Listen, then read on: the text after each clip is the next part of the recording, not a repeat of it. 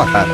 Neste segmento do Visão Libertária, vamos à nota libertária, sugerida e escrita por Grzegorz Brzęczyszczykiewicz. revisada por JJ Liber e narrada por Dove Bitcoinheiro. Parasita quer quebrar monopólio da Taurus. Um parasita federal qualquer afirmou que vai trabalhar para quebrar o monopólio da Taurus no setor de armas. Para isso, pretende tornar mais fácil a importação desses objetos.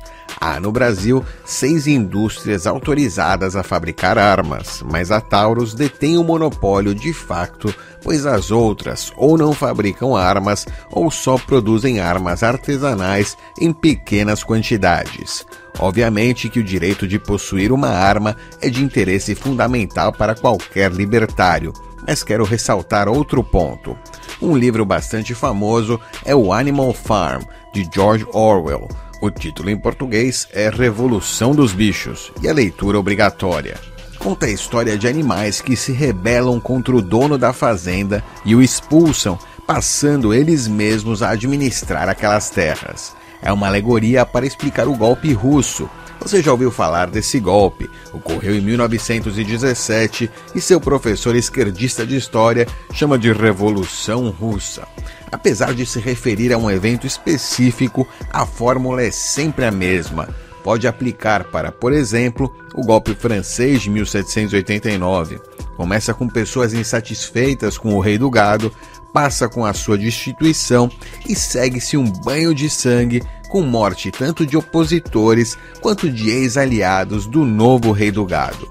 Assim como nesse livro, o eminente libertário Peter Turguniev, não confundir com Ivan Turgenev, ele faz frequentemente uma analogia chamando pessoas sob o jugo estatal de gado. Aliás, a própria palavra jugo também se refere à peça de madeira usada para atrelar os bois à carroça. Com vasta comparação, seria possível estender a história de modo a abranger a situação de Banânia?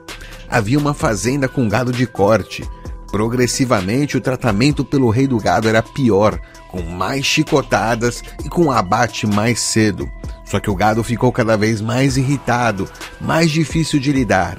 O bêbado local, que era um grande amigo do fazendeiro desde que eram jovens, vivia dizendo que saberia administrar a fazenda muito melhor.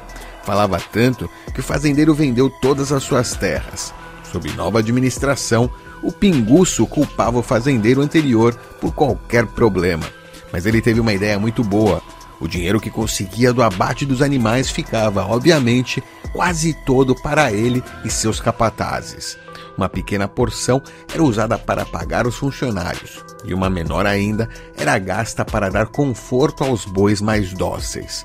Logo logo, os animais aprenderam que os gados mais dóceis e mais servis não eram abatidos, ganhavam mais comida, ficavam em currais mais confortáveis. Mas aquela fazenda ainda era uma criação de gado de corte.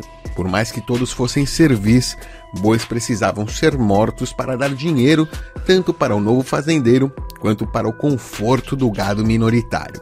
O tempo passou, o comando passou para as mãos de uma mulher que mal entendia de mandioca e a fazenda começou a ter problemas sérios. Tão sérios que acabou sendo vendida para o maior inimigo do bebum e da plantadora de mandioca. Esse sujeito era um criador de gado de leite. Vez ou outra abatia algum animal para comer ou para vender, mas na maioria das vezes tudo o que fazia era pôr o gado no curral, amarrado e tirar o leite. Nessa história, o gado continua gado, Todos os fazendeiros exploram seus animais, mas alguns são piores que outros. Na minha opinião, o ancapistão é impossível atualmente. Pode ser que deixe de ser em 5, 20, 80 ou 200 anos. O fato é que até lá teremos que escolher entre parasitas ruins e parasitas piores. Sugiro escolher os que querem deixar-me comprar minha CZ 9mm. Obrigado pela audiência. Se você gostou do vídeo, não deixe de curtir e compartilhar. Se inscreva no canal e clique no sininho para ser avisado de novos vídeos. Até a próxima!